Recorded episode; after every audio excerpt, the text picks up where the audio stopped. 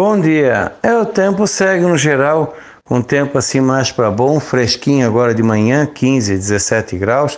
À tarde pode chegar perto de 30. Algumas cidades aí do sul até passam dos 30 e pequena possibilidade de chuva trovada no final do dia à noite. Vento sul novamente é, entrando aí na região ali no finalzinho da tarde e noite de hoje. Então, começa com vento de nordeste e depois o vento vai virando e entra um ventinho sul com, com algumas rajadas entre a tarde e a noite.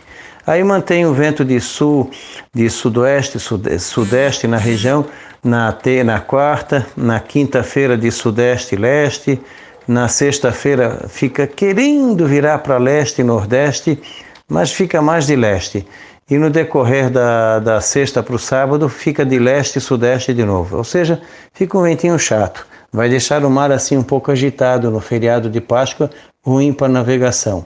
E chuva, mais com mais certeza a partir da tarde de quarta, a qualquer hora na quinta, a qualquer hora na sexta, a qualquer hora no sábado e também na manhã de domingo, talvez não, mais à tarde. Com isso, as temperaturas também ficam bastante amenas, né? dá uma quedazinha, ficando um clima bem ameno no decorrer dessa quinta, sexta e fim de semana.